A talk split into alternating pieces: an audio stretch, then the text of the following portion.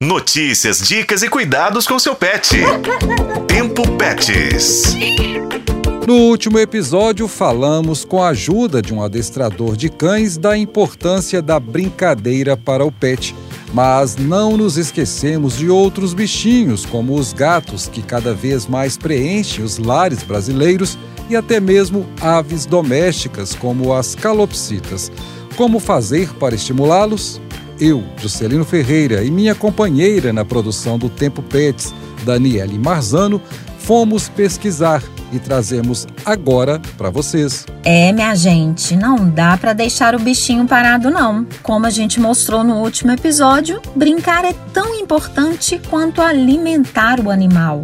E quem pensa que bichos como o gato ou a ave não gostam de se divertir, está muito enganado. Os gatos, por exemplo, são exímios caçadores e eles podem ser estimulados de diversas maneiras, mas é preciso lembrar que eles têm um pico de disposição bem cedo ou bem tarde da noite. Então é importante pensar nisso também no momento de fazer a opção por um gato. Uma dica que percebemos e identificamos em nossa pesquisa é permitir que a brincadeira aconteça com outros animais da mesma espécie.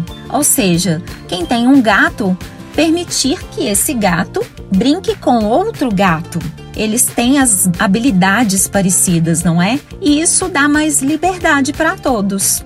E o que dá para fazer com os gatinhos de brincadeira? Bom, é possível oferecer a eles varinhas, ratinhos de brinquedo ou bolinhas.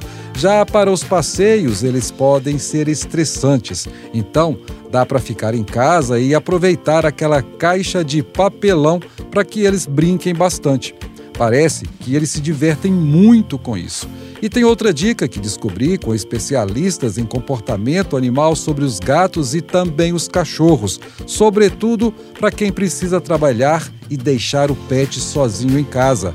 Oferecer comedouros interativos. Depois que o pet se acostuma com o objeto, isso acaba sendo um atrativo para ele se divertir.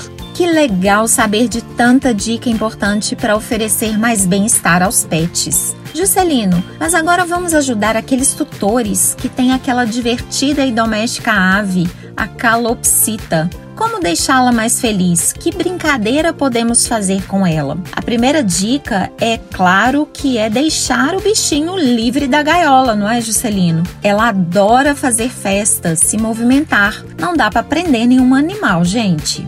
E a calopsita, assim como o papagaio, adora falar, não é? Então é importante estimular esse hábito neles, pois isso vai provocar o raciocínio e, consequentemente, uma evolução.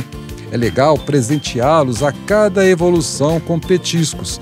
Com colaboração de Daniele Marzano, eu sou Juscelino Ferreira e este foi o podcast Tempo Pets. Acompanhe pelos tocadores de podcast e na FM O Tempo.